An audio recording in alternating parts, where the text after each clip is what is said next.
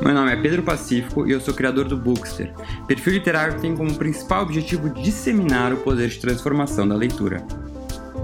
Neste podcast, eu recebo convidados plurais e com diferentes formações para compartilhar com a gente não só um pouco da sua relação com a leitura, mas também as suas próprias histórias. Histórias essas que muitas vezes deram livros ou poderiam dar. Fala galera, tudo bom? Bem-vindos a mais um episódio do podcast Daria um Livro. Hoje com uma queridíssima de convidada, Andréa Pachá, que além de escritora, ela é juíza, autora dos livros A Vida Não É Justa, Segredos de Justiça e Velhos São os Outros, todos publicados pela editora Intrínseca, nossa parceira aqui do Daria um Livro e do Bookster. Nos livros, ela narra com delicadeza casos judiciais reunindo, reunidos durante os anos que passou na vara de família, relatando separações, disputas e reencontros. Andréa, estou muito feliz de você estar aqui. Admiro muito seu trabalho, sou fã, não só de você como escritora, mas como pessoa. Te acompanho em todas as redes, adoro as suas manifestações. Uh, você escreve lindamente. E então queria te agradecer para começar e também já lançar a pergunta que eu faço para todo mundo que vem aqui, que é a seguinte: conta um pouquinho para a gente quem é a Andréia leitora, né? Como é que começou isso? Foi algo de infância, algo de família, né? De família leitora? Uh, e como é que você mantém assim hoje em dia uma rotina de leitura? Ô Pedro, para mim é que é uma alegria enorme poder conversar com você. Eu sou uma fã do seu trabalho, admiradora, e você não imagina a importância do que você faz para estimular essa galera a, a, ter um contato tão necessário e tão importante com as palavras e com os livros. Eu não consigo lembrar da minha vida sem a leitura atravessada na minha vida. É, é assim, quase como se, se eu conseguisse, a minha memória mais antiga diz respeito a alguma coisa que eu li. E desde que eu aprendi a ler, eu não conseguia parar de ler, especialmente ficção. Eu lembro, quer dizer, minha casa era uma casa que tinha livros, meu pai era um leitor, minha mãe era leitora, minha mãe era professora de, de pré-escola, meu pai era advogado, e, e, eu era fascinada pelo mundo que cabia naquelas prateleiras da minha casa. Então, o contato com, com os clássicos da literatura brasileira, especialmente, vieram muito cedo, porque tinha lá, eu lembro até hoje, eu tenho alguns aqui comigo, umas coleções encadernadas de Jorge Amado, Érico Veríssimo, os clássicos da, da literatura da língua portuguesa. Então, era fascinante descobrir o mundo que cabia num livro. Eu era uma leitora voraz, frequentava a biblioteca no colégio, e, e no colégio tinha. Era quase uma gincana para saber quem lia mais durante o ano. A gente tinha um cartãozinho com, com as datas de entrega e devolução, então era um desafio ler e ler muito. E leitura, é, é, assim, eu consigo enxergar isso como qualquer exercício. Eu acho que quanto mais você lê, mais você sente falta da leitura, porque é um exercício mental de alguma forma, é um exercício que te abre as janelas para o mundo. E, e, o que eu sou e o que eu percebo do mundo e o que eu consigo é, é observar do outro ser humano e até para eu conseguir virar uma escritora passou e passa pelo que eu leio, porque não é possível viver tantas vidas quantas nós é, é, merecemos ou desejamos para ter tantas experiências. E a leitura faz isso, ela traz para você vidas que possivelmente você vai viver 100 anos e não vai conseguir experimentá-las. Então, é, é, um exercício diário e, e, e, como respirar. Eu não consigo nem, nem lembrar como é que é a Andrea antes dela ser leitora. É tão, é tão delicioso você, é, ouvir você falando disso, né? Essa infância rodeada de livros, esse amor desde cedo, né? Porque até você deu esse exemplo na, na escola que vocês tinham uma competiçãozinha de quem conseguia ler mais. Quem me dera, talvez tivesse sido assim. Hoje em dia as pessoas fizessem isso nas escolas. Eu acho que hoje em dia mesmo, talvez com meus amigos, era quem cabulava mais aula. Acho que essa era a única competição que tinha no momento, né? Quem deixava de ir nas aulas porque a leitura ainda está muito distante, talvez cada vez mais distante aí da, dos jovens. E aí é isso mesmo que eu também queria ver falar com você, Andréia, um, de te perguntar, queria saber sua opinião, porque você falou, logo no começo da sua fala, você falou muito da ficção, né, que você lia, especificamente ficção, né, sobretudo ficção, e eu sou um, um grande defensor da ficção. Eu queria saber, na sua opinião, por que você acha que a, a, o leitor brasileiro, em geral, tem uma certa aversão à, à, ficção, né? Isso a gente fica claro quando a gente vê a lista de mais vendidos, que são aqueles livros meio que vendem fórmulas mágicas, né? Por que que você acha que a, a ficção ela é vista talvez com ma, maus olhos ou talvez mal compreendida? É, eu acho que a gente vive um momento é, é, em que a sociedade exige um utilitarismo das coisas e das leituras, que isso acaba se refletindo na ficção. É, é como se a, a fantasia, o sonho, as histórias, os delírios não tivessem espaço nessa sociedade tão utilitária. No entanto, Pedro, eu não consigo imaginar que tipo de juíza, e eu não estou falando nem escritora, que tipo de juíza eu seria se eu não tivesse lido as grandes obras de ficção. Quantas vezes Shakespeare me salvou na hora de decidir alguma questão ou algum conflito numa vara de família, numa vara de sucessões, porque aquelas personagens que conseguem ser desenhadas por um gênio como ele, dificilmente você tem tempo de vida para elaborar tanta complexidade, tanta contradição. E aí as nossas referências passam a ser míticas, passam a ser da ficção. Então, é fácil eu olhar para um casal que, que vai se separar, um casal muito jovem e, e, que idealizou um amor eterno e lembrar de Romeu e Julieta. É fácil quando eu julgo um processo de inventário que tem brigas horríveis entre irmãos e eu lembrar de Rei Lear. É, Nelson Rodrigues, Jorge Amado, Isabel Allende, e eu estou falando assim, é, é, autores absolutamente desconexos e caóticos, porque são essas pessoas que, que alimentaram e alimentam a minha alma para eu entender a complexidade do ser humano. É muito triste você viver num ambiente que te proíbe de sonhar, que te proíbe de contar história, e eu cresci também num, ambiente não só de leitura, mas de muita história oralmente contada. Minha avó era síria, ela, ela veio da Síria por causa da guerra, ela era cristã numa cidade que era Antioquia, e na época que ela veio para o Brasil, é, é, houve uma invasão dos muçulmanos na, na cidade onde ela morava e ela precisou sair de lá. E ela não lia, ela não aprendeu a ler no árabe e era muito jovem e não aprendeu a ler em português. No entanto, a capacidade que ela tinha de me contar as histórias, as histórias do povo dela, as histórias da família dela, todos esses registros são registros de ficção, são registros que a gente conta a partir da nossa rotina. Então, é, é, a gente pode viver num mundo sem a literatura de ficção, mas esse mundo vai ser muito mais pobre, vai ser muito mais raso, e isso tem feito muita falta hoje. Hoje, especialmente, é difícil você encontrar literatura contemporânea de ficção que tenha coragem de delirar, que tenha coragem de sonhar, que tenha coragem de, de antever algumas utopias. Eu acho que a realidade está tão pesada, tão concreta, que grande parte dos autores se vê obrigado a escrever sobre a vida concreta, a distopia, a crueldade. E não necessariamente essa literatura é a única literatura possível. Aliás, eu penso que, que em muito pouco tempo a gente vai viver uma reviravolta na, nas produções literárias, porque o espaço da transcendência que a arte traz, que a literatura traz, esse lugar onde você consegue ser muitos, você consegue ser diferente do que o real te propõe, é, é um lugar fundamental de respiração e a gente está vivendo, especialmente em razão da pandemia, um momento de tanta crueldade, de tanta dureza, de tanto luto, que sonhar vai ser uma obrigação e vai ser um item necessário para a sobrevivência. Então, eu enxergo com muito otimismo a literatura de ficção daqui para frente. Eu não acho que a gente vai viver um momento de deserto, nada disso não. Eu acho que o nosso olhar para essa realidade vai, vai nos levar a, a ousadia, a coragem e a transcendência que a literatura precisa para seduzir,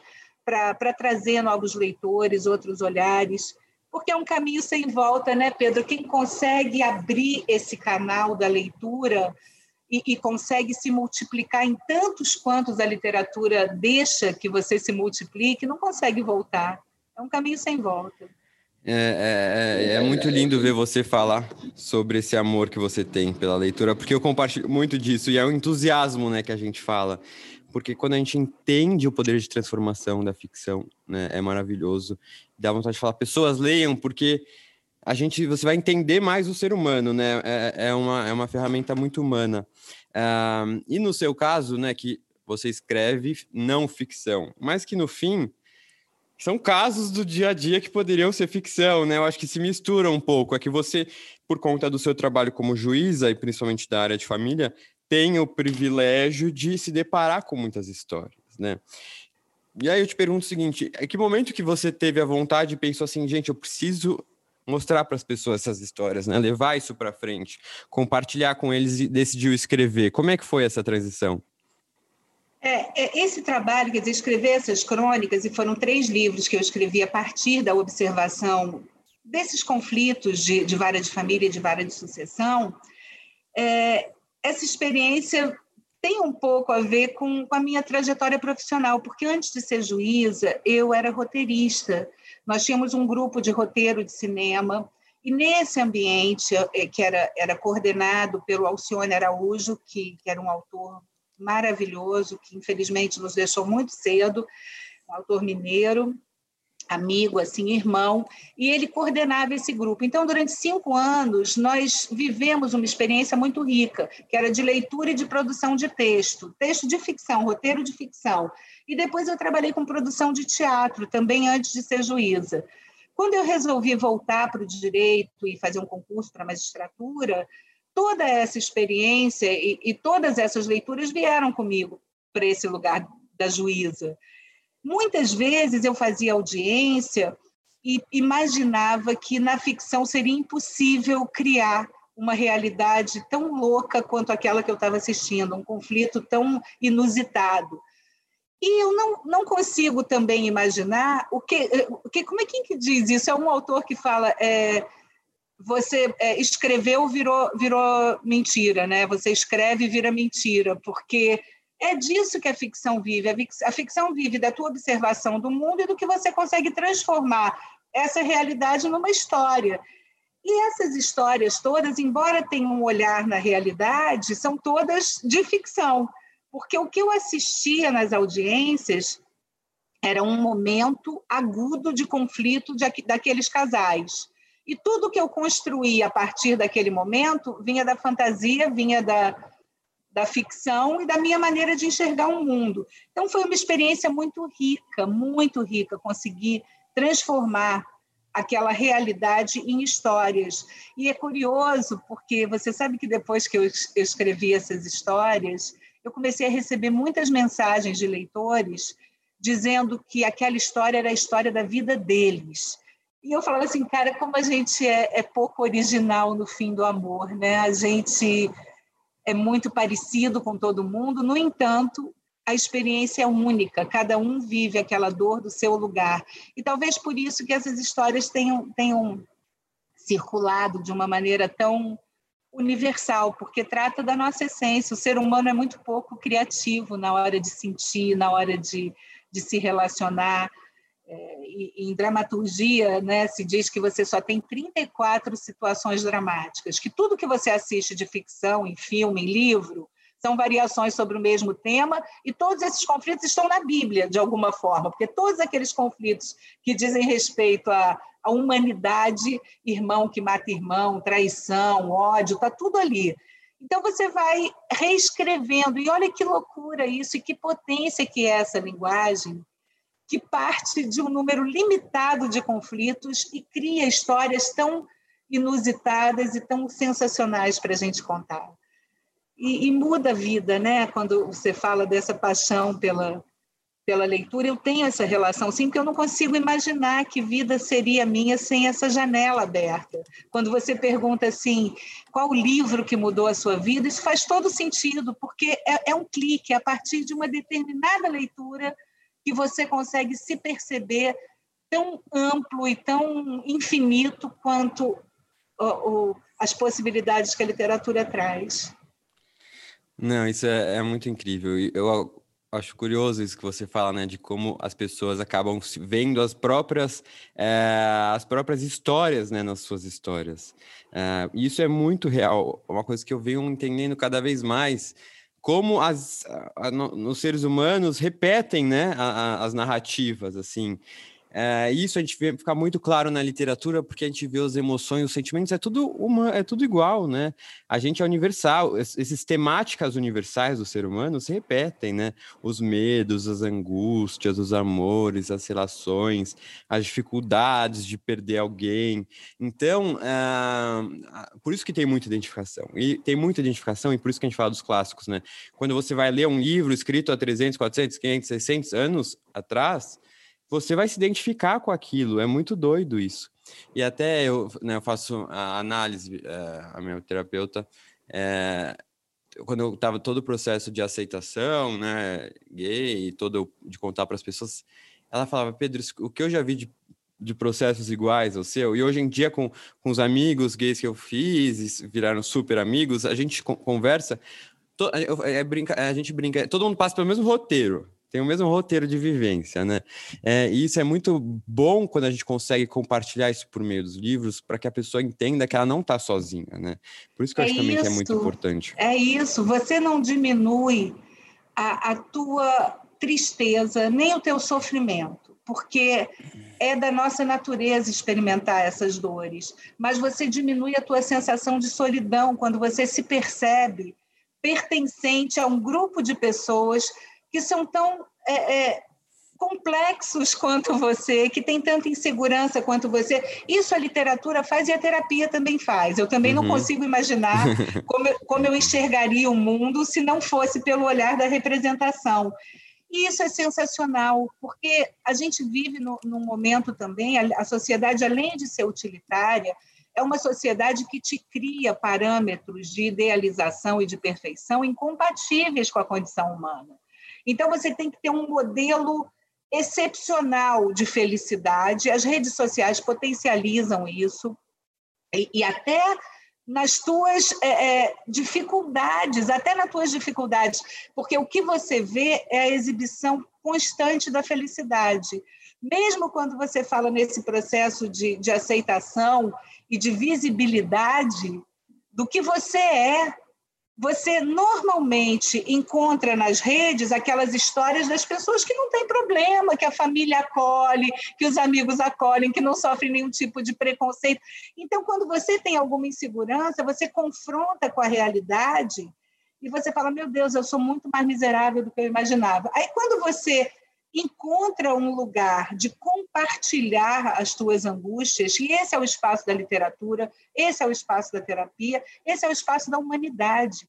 Quando você encontra esse lugar, você se fortalece, então a vida fica muito melhor. Eu, eu brinco dizendo que todo ser humano deveria ter garantido o direito à tristeza, porque tristeza não é doença, tristeza faz parte da vida. E não é viver melancolicamente ou depressivamente, ou ser um pessimista. Não, é enxergar a tristeza como uma das partes da, da nossa humanidade que nos constitui. E, e, isso, né, a gente, quando lê, a gente consegue entender bastante. Os protagonistas angustiados são os melhores. O, o mocinho feliz o tempo todo é um personagem péssimo para literatura e para ficção. É, e até algumas pessoas me pedem assim, engraçado, Pedro, Dá dicas de livros mais alegres, mais altos astral. Eu falo, gente, é tão difícil isso, minha gente. Porque a literatura, ela reflete o ser humano, né? E o ser humano é conflituoso, é angustiado. Não dá, eu, brinco que, assim, história feliz é história de criança, né? Que ainda eles não precisam já saber da dificuldade que é se tornar adulto, né? Então isso é muito doido, porque hum, é difícil encontrar na literatura livros alegres e com finais lindos. História e... feliz é, é, essa capacidade que a gente tem de viver apesar de. A uhum. pandemia trouxe um dado para nós que, que era um dado que nós já conhecíamos, mas que negávamos, que é a nossa finitude.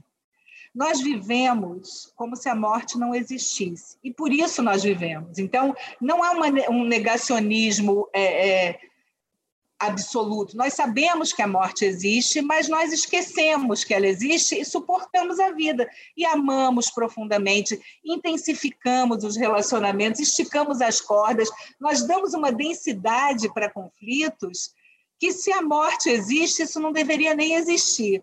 Aí vem a pandemia e traz esse dado da realidade. A morte batendo na nossa porta diariamente, nós perdendo nossos afetos, nossos familiares, lidando com a doença, de forma reiterada todos os dias há mais de um ano. Apesar disso, nós somos capazes das maiores paixões, dos maiores delírios, dos sonhos. A gente aqui hoje falando de literatura no meio desse caos que, que se vive, é a prova disso. Então, essa é a humanidade que me interessa, e isso é um, final feliz, a meu ver. Alguém falou assim: ah, você escreveu histórias de, de rupturas, de fim do amor, não tem nenhuma história de reconciliação. Até tem algumas histórias de reconciliação, muito poucas. Mas o que eu acho genial é essa capacidade da gente viver intensamente, apesar da finitude, apesar da tristeza, isso é uma história feliz, eu não consigo uhum. imaginar que felicidade maior nós poderíamos experimentar humanamente se não dessa forma. E uhum. esses personagens são os que me interessam. Muito legal você falar isso. Que a felicidade é, é, o viver apesar né, das coisas. É, são os momentos felizes né, que tem em todas as histórias. E, e um, um tema que, né, por você e eu, que somos do direito, que é muito caro, é, é o conceito de justiça. Aí você tem até um livro, né, escrito A Vida Não É Justa.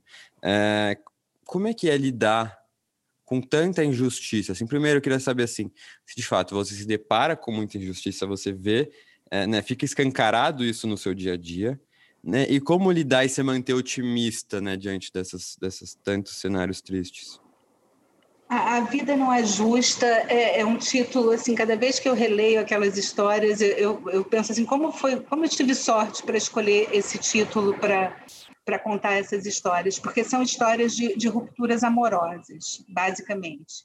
A maioria das histórias trata do fim do amor, e eu fui juíza numa vara de família durante mais de 20 anos. Não há justiça no fim do amor. Não há justiça, e aí justiça no conceito como nós idealizamos o conceito de justiça. O que é a justiça? Cada um tem um conceito de justiça. Para um fumante, não poder fumar dentro de um restaurante é injusto, porque o prazer dele está associado a um cigarro depois de uma refeição. Então, há muitas injustiças com as quais nós precisamos lidar ao longo da vida para viver em sociedade. Só que quando é, a gente trata do fim do amor, a injustiça fica muito clara porque você não tem como identificar culpado. Quando você é, lida com o conceito de justiça na perspectiva do direito, você pensa no injusto, você pensa numa sanção, numa pena ou numa punição que vai reparar o sentimento de justiça. Então, eu sofro um dano, eu vou ganhar uma indenização. Como é que você faz uma reparação dessas quando alguém deixa de amar? Porque não é, não é só fazer mal para o outro, é possível você viver 20 anos com uma pessoa e, de repente, você não ter mais vontade de caminhar junto com essa pessoa. E a coincidência desse momento nunca é a mesma para os dois. Então, isso cria um sentimento de injustiça muito grande. E aí, quando eu assisti aquelas audiências e eu escolhi contar essas histórias, é porque eu me angustiava, porque eu era juíza. O que, que se espera de um juiz? Que restabeleça o status quo, que restabeleça as coisas como eram, que, que um saia dali aliviado ou feliz porque foi reparado. E eu não conseguia fazer isso. E aí eu começava a perguntar o tempo todo em que momento da história, em que momento da vida, como é que é isso? A gente acorda meio-dia, seis horas da tarde, que horas que a gente deixa de amar? Que horas que a gente olha para o outro e não tem mais vontade de caminhar junto?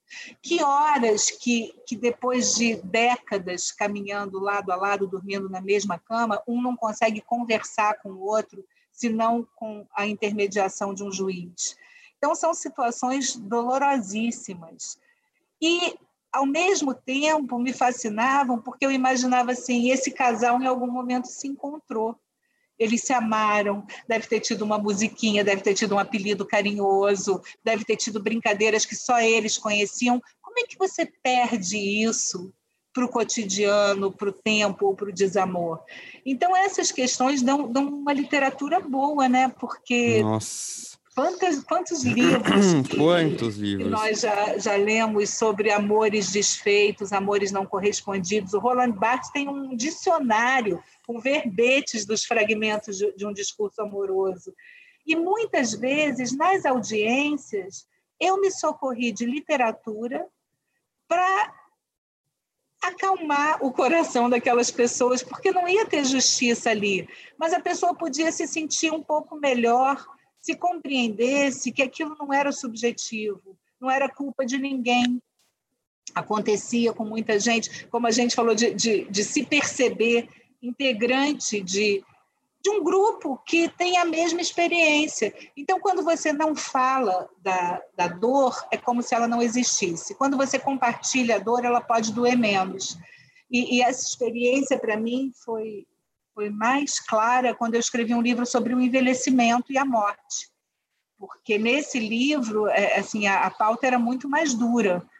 No entanto, o envelhecimento e, e, as vicissitudes do envelhecimento compartilhadas faziam ou davam uma sensação de, de, redução de dor, de redução de sofrimento. Eu achei muito bom ter conseguido contar essas histórias nessa perspectiva.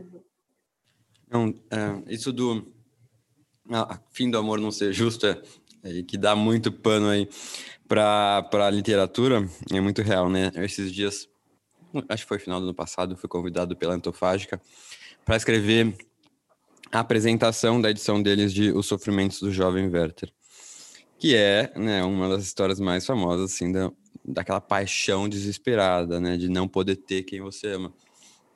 E realmente a partir disso, né, desse ícone, assim, o que tem de histórias, de sofrimentos. E quando você passa por uma situação dessa, você entende, né, realmente, fala, gente, às vezes parece exagerado, né? Se alguém muito jovem lê, parece fala assim, não, é exagerado. Mas só quem passa por uma situação dessa, e acho que tomara que as pessoas passem por isso, porque é sinal de que viveram né, situações boas e para grandes paixões, mas é muito difícil mesmo.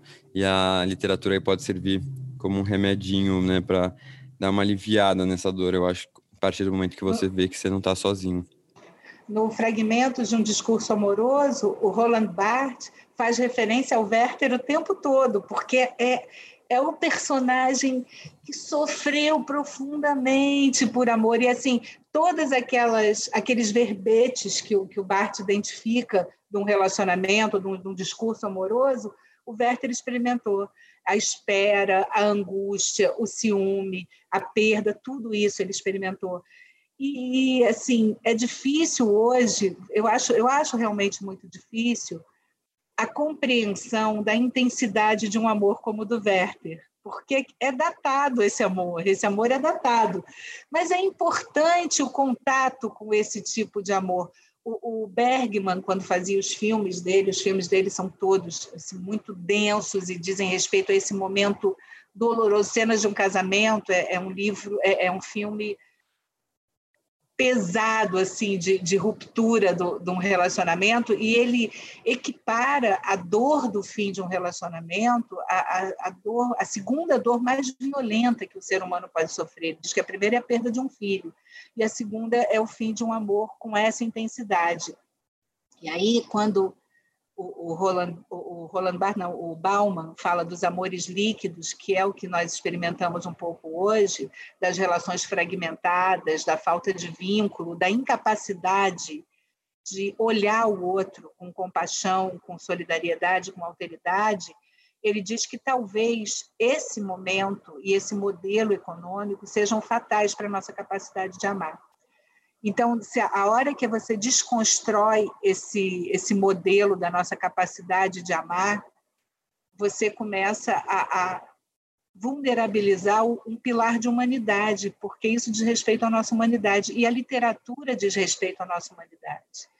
Então, é, é, é por isso que sempre que eu posso, Pedro, eu, eu faço uma afirmação muito veemente desses valores que são humanos, porque é possível que a gente esteja passando por um momento de ruptura, é possível que a inteligência artificial ocupe todos os espaços daqui a, a, algumas décadas ou alguns séculos, mas eu não consigo enxergar o mundo de outro lugar. E eu, eu sou uma mulher do século passado, então eu sou uma mulher do século passado. Eu me graduei em Direito antes da Constituição de 88, então todos esses valores de humanidade, de direitos humanos e de subjetividades são muito caros para mim. Eu, eu faço questão de não abrir mão desse lugar para enxergar o mundo.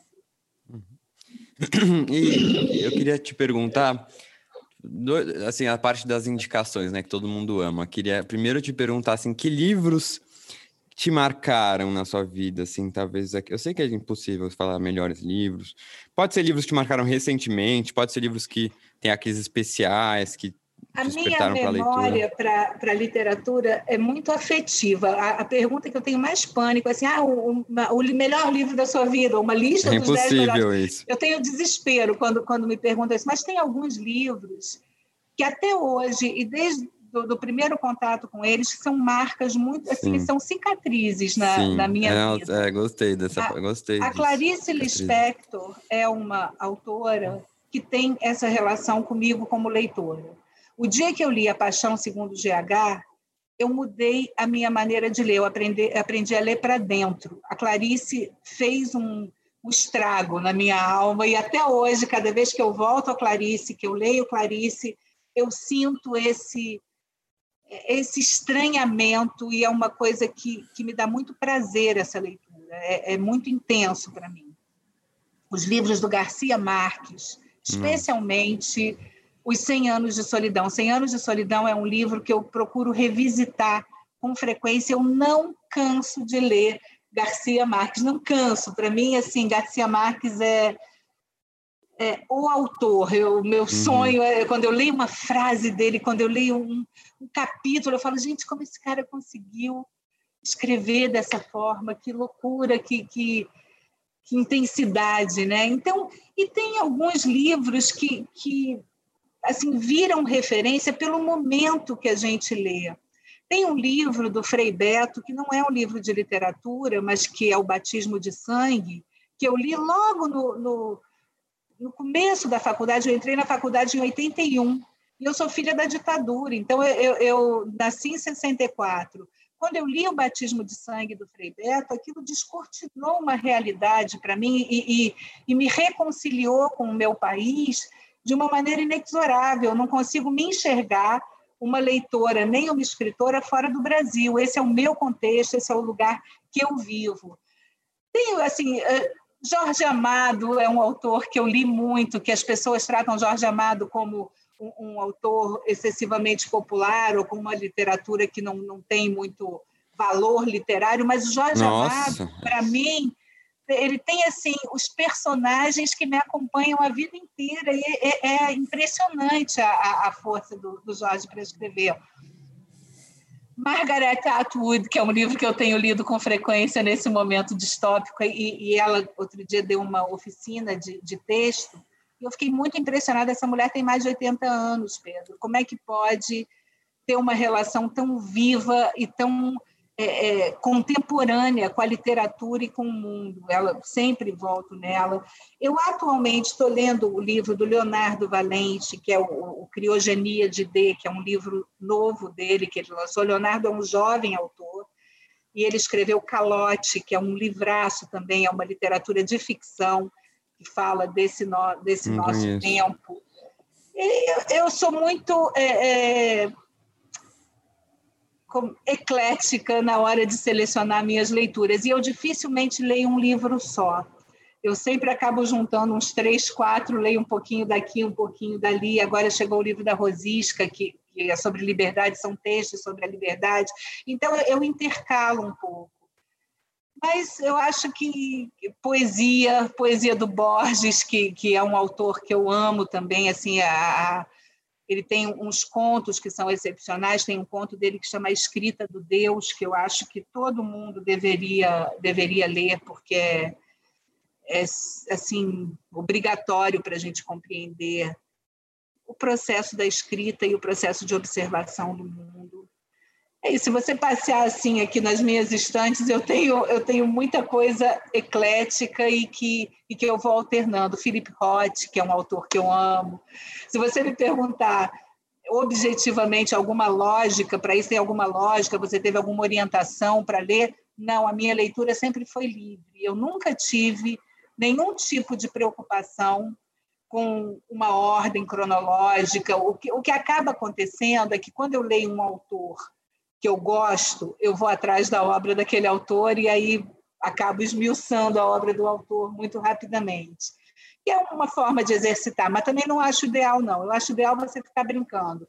Lê o que te agrada e não tenha medo de parar um livro se, se não estiver gostando. Ninguém é obrigado a ler um livro até o final. Nada. Você pode começar a ler, encher o saco, fecha, parte para outro. Essa, essa obrigatoriedade da leitura pode transformar a leitura em alguma coisa muito chata que não deve ser. Então, em algum Total. momento, eu acho que, que o leitor encontra o seu autor. Pode ser total, temporário. total. Não, com certeza. é isso. É, é muito bom ser eclético mesmo e diverso nas leituras, né? O que eu sempre falo é, para um leitor novo, leia o que você goste, o que você te interesse para você pegar o gosto pela leitura. E depois você pega o gosto pela leitura, aí sim você pode se aventurar e deve se aventurar, né? E às vezes, né, você vai dar uma sugestão, que é um livro que, que tem tudo a ver com você, com o teu momento, com o que você está disponível para ler. Aí você fala, fala daquele livro super empolgado, a pessoa lê, não acha a menor graça, fala assim, ah, era isso? É, é uma frustração, é, é, por isso é, é que, que eu acho importante essa liberdade, essa, essa liberdade para a leitura é fundamental. E esse Total. trabalho que você faz é muito legal, sabe, Pedro? Porque é, você, você faz esse exercício de liberdade, você dá suas dicas, você fala dos livros, mas você deixa os teus seguidores e os teus leitores muito à vontade para a experiência subjetiva da leitura. Ah, isso que é muito importante. Eu não quero que a pessoa veja a minha opinião e fale, não, é, se ele gostou, vou ter gostar, ou se ele não gostou, não vou ler. Não, é entender interpretar da minha resenha, né, que nada mais é do que a minha experiência de leitura, como que, né, o que, que será que ela vai poder gostar mesmo se eu não amei tanto, né? O que, que dá para tirar de bom e se identificar com aquele livro? Então, uh, porque eu falo, não existe leitura, não existe livro que, uh, pelo menos até hoje, não, nenhuma é, resenha que eu postei foi unânime. Sempre tem alguém que gostou, sempre tem alguém que não gostou. Então, faz parte, né? A gente tem que entender é, que não vai dar para agradar todo mundo e que é, a gente tem que saber tirar o proveito das obras que a gente está lendo. E, né? e se não estiver fluindo bem, parte para a próxima. Ah, é o que, que você está lendo de bom, assim, ultimamente, que você recomenda? É, eu te falei, eu tô, eu tô assim, eu tô com três livros aqui que são os livros que estão na minha mesa agora, que é o Criogenia do, do Leonardo Valente. Estou relendo o conto da Aya e estou com um livro que é a África e os africanos na história e nos mitos do Alberto da Costa e Silva. Esse hum, chegou essa semana é. e, eu, e eu ando muito interessada nesse tema porque eu acho que que a compreensão da nossa origem, da nossa ancestralidade, a compreensão dos movimentos negros e, e o, que o racismo tem feito de mal para a nossa democracia, para a nossa sociedade, precisa ser compreendido. Então, eu ando num, num mergulho assim em livros que me, que me levem para esse lugar. Eu acho que essa pauta hoje, antirracismo, talvez a pauta mais importante que nós precisamos enfrentar para desmontar esse mito da, da democracia racial, para enxergar o racismo do tamanho que ele tem, e, e, nós só conseguiremos combater o racismo se nós enxergarmos o tamanho dele e o mal que isso faz para a sociedade. Total, total, concordo uh, muito com você. E eu acho que nessas último, nesse último ano, né, que foi muito o tema do racismo foi muito discutido, veio muito à tona, os livros serviram também como uma forma das pessoas entenderem um pouquinho mais a seriedade desse, desse assunto, né? Até acho que o livro da Djamila Ribeiro, né? Que é um livro super introdutório, mas é essencial que todos lessem, que é o Pequeno Manual Muito essencial. Foi para a lista de mais vendidos, isso é muito importante, né? Muito, muito. Vê... Jamila faz um trabalho lindo, tem uma escrita linda, Ana Paula tem uma escrita linda, Vilma Piedade, que escreveu A Dororidade, também é uma, é uma autora muito importante. E, e engraçado, essa semana eu até re, re, eu fiz uma publicação no Twitter falando, falando disso, aquela, aquele escárnio daquela mulher dizendo que, que tudo agora é, é, coisa de preto, que tem que ser preto, que tem que ter cota, que é cota para tudo, que está tá excessivo. E ela chamava Dona Nair, e eu disse, não, Dona Nair, está faltando muito ainda para os pretos ocuparem o lugar que eles devem ocupar na nossa sociedade. Então, falta muito. Eu acho que o caminho é longo, mas é, eu, eu acho também que a gente tem, tem caminhado para um, um bom lugar, sabe? Porque quando isso vem à tona, é impossível negar. Quando o racismo vem à tona, é impossível fingir que ele não existe. É como nós falamos das nossas tristezas, isso é, é, faz parte da nossa construção, da nossa humanidade, e para vencer determinados problemas e determinados conflitos e mazelas, a gente precisa identificar e iluminar. Isso a literatura faz. E muitas vezes é mais provável que a pessoa consiga enxergar na personagem de ficção uma coisa que ela não consegue enxergar numa matéria jornalística, numa estatística ou num dado da realidade. Então, também, para enfrentar o racismo, a literatura tem tido um papel fundamental. Sim, total, total. André, chegamos aqui ao final do nosso bate-papo, que foi muito, muito, muito gostoso. Uh, sou fã seu. Na verdade, antes disso, queria que você respondesse duas perguntinhas rápidas. Primeira delas, para o leitor que quer, nunca leu nenhum livro seu, que que você, por onde você recomenda começar? Tem algum que você faz assim, ah, talvez comece por esse? Olha, eu eu indicaria para um leitor assim que não tem hábito da literatura, uhum. que não tem hábito da ficção, eu acho que, que a cultura educa a sensibilidade. Então, é, é, importante não começar com nada muito complexo que possa te afastar do processo de leitura. Então, tem um livro do Garcia Marques que chama Do Amor e Outros Demônios, que é um livro muito fininho, muito objetivo, tem uma história com começo, meio e fim muito bem contada e que pode levar o leitor a, a, a se apaixonar por uma história de ficção. Eu, eu amo esse livro. Poderia sugerir um livro que, que eu Mas eu digo dos seus livros. Eu não sou, eu não sou pro, pro leitor. Os que... meus livros. É, mas também já adorei essa dica. São livros fáceis. Do Amor e Outros Demônios. Eu amo, amo esse livro. Ele é super. Dá para você tirar tanta coisa desse livro, curtinho. Eu sou apaixonado. Agora, Pedro, assim, os meus livros têm uma característica. Isso é uma coisa muito legal que eu tive de retorno. Ele é um livro que muitas pessoas que nunca tinham lido livro nenhum conseguiram ler inteiro e me hum. retornaram com essa informação, que foi um livro fácil de ler, porque as histórias tinham entre quatro e cinco páginas cada uma, e que as pessoas conseguiam entender a história. Eu adorei uhum. isso, isso para mim, como, como, autora, foi um, um presente receber esses retornos. Eu acho que A Vida Não É Justa é, é um livro bom para começar, dos três, porque traz histórias não só de, de rupturas de relacionamento, mas também de questões que dizem respeito ao cotidiano numa vara de família. O Velho são os outros, é, aí depois tem o Segredo de Justiça, que é um livro que cuida mais de, de relações interparentais.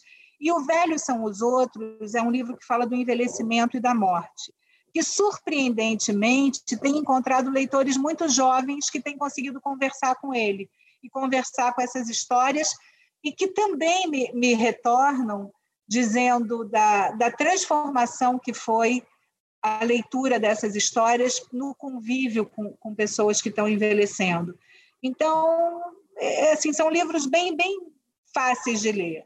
Eu gosto dessa, dessa característica deles e, e, e tomara que os leitores gostem também. É, com certeza. E por fim, você tá tem alguma coisa no forno aí saindo para gente? Tem sempre novidade. alguma coisa no forno, porque também não consigo parar de escrever, né? Não consigo nem parar de ler nem de escrever. Mas eu tô, eu tô trabalhando em um romance que é uma experiência diferente, que eu achei que fosse avançar nesse período da pandemia, mas esse tipo de ócio que nós estamos experimentando, para mim, não tem sido um ócio criativo. Eu estou com muita dificuldade de concentração, de, de escrita, então eu tenho me dedicado a leitura de muita poesia, alguns fragmentos, a textos mais curtos, mas vou torcer para passar esse pesadelo, para eu retomar esse romance que eu quero muito publicar. E vai, vai ser seu primeiro romance? Primeiro romance. Ah, que demais, já estou ansioso aqui. Mas realmente vai no seu tempo, porque de fato uh, não estamos vivendo nada fácil, né? E, e tem uns bloqueios mesmo aí tanta loucura que a gente vive. Mas então, Andréa, obrigado mais uma vez por ter aceitado o convite aqui. Tenho certeza que eu, pelo menos, amei, o pessoal aqui também adorou. Uh, e fique bem, né, na medida do possível nessa zona loucura que estamos vivendo e continue aí sempre com seus textos lindos que você publica nas redes é, e escrevendo, escrevendo para compartilhar toda essa vivência que você, ah, né, você se depara no dia a dia do seu trabalho ah, para os leitores. Obrigada a você, Pedro. Para mim é que foi, foi uma alegria assim esse tempo que a gente passou conversando e é um um alento e, e, um presente esse trabalho que você faz para a literatura, para a alma, para o espírito e para trazer essa turma para enxergar o mundo a partir de um lugar que é um privilégio. Tomara que você tenha cada vez mais sucesso nesse seu trabalho. Muito obrigada, eu adorei. Tchau, pessoal. Até a próxima, até semana que vem.